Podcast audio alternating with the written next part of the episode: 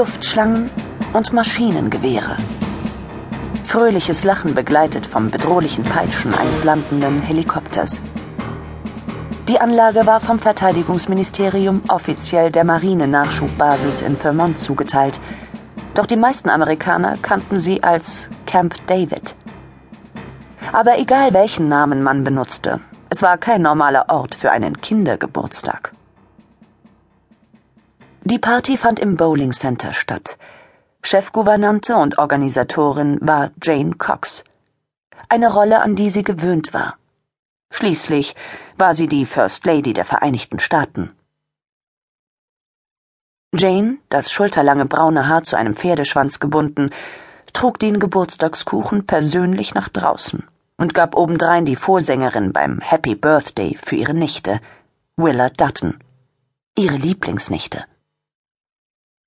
Die First Lady selbst aß keinen Kuchen, denn sie musste auf ihre Figur achten. Seit ihrem Einzug ins Weiße Haus hatte sie ein paar Pfund zugelegt. Wie bereits während des Höllenritts, den man Wahlkampf nannte, denn ihr Mann kandidierte für eine zweite Amtsperiode. Jane maß gut 1,70 und war somit groß genug, dass sie Designermode tragen konnte und gut darin aussah. Ihr Mann wiederum war knapp unter 1,80, weshalb Jane auf allzu hohe Absätze verzichtete, damit der Präsident nicht kleiner aussah als sie. Der äußere Schein war sehr wichtig in der Politik.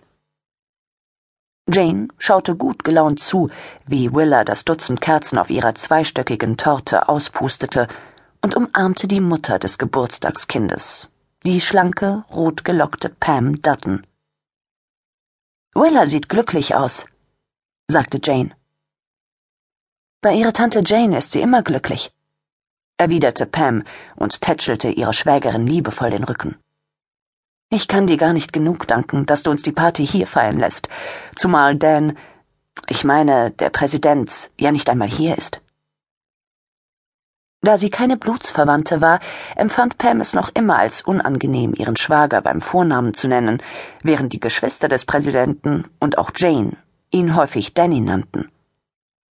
Jane lächelte. Dem Gesetz nach haben Präsident und First Lady die gleichen Rechte, was Staatseigentum betrifft. Und für die Finanzen der Familie bin immer noch ich verantwortlich. Trotzdem, es war sehr aufmerksam von dir. Pam schaute zu ihrer Tochter hinüber. Hm, nächstes Jahr ist sie ein Teenager. Meine Güte, meine Älteste ein Teenager. Kaum zu glauben. Pam hatte drei Kinder. Die zwölfjährige Willa, den zehnjährigen John und die siebenjährige Colleen. Jane hatte ebenfalls drei Kinder, doch sie waren älter. Tut mir leid, dass Tuck es nicht geschafft hat. Er sollte morgen wieder hier sein, aber du kennst ja deinen Bruder. Jane blickte Pam besorgt an. Wird schon schief gehen. Als Pam davonging, schaute Jane zu Willa hinüber. Das Mädchen verkörperte eine Mischung aus fraulicher Reife und kindlicher Naivität. Sie konnte besser schreiben als die meisten Erwachsenen und über Themen diskutieren, die Ältere in Erstaunen versetzten. Doch wer sie beobachtete, konnte sehen, wie kleinmädchenhaft sie kicherte und dass sie das andere Geschlecht gerade erst entdeckte, mit einer Mischung aus Scheu und Interesse, wie bei vielen Mädchen ihres Alters. Die Party neigte sich dem Ende zu, und die Gäste verabschiedeten sich. Jane Cox stieg in den Helikopter.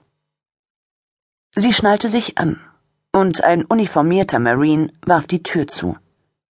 Vier Agenten des Secret Service begleiteten Jane. Der Helikopter hob ab. Nach wenigen Sekunden schaute die First Lady auf Camp David hinunter, den Vogelkäfig, wie der Codename des Secret Service lautete.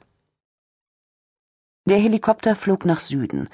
In 30 Minuten würden sie auf dem Rasen vor dem Weißen Haus landen.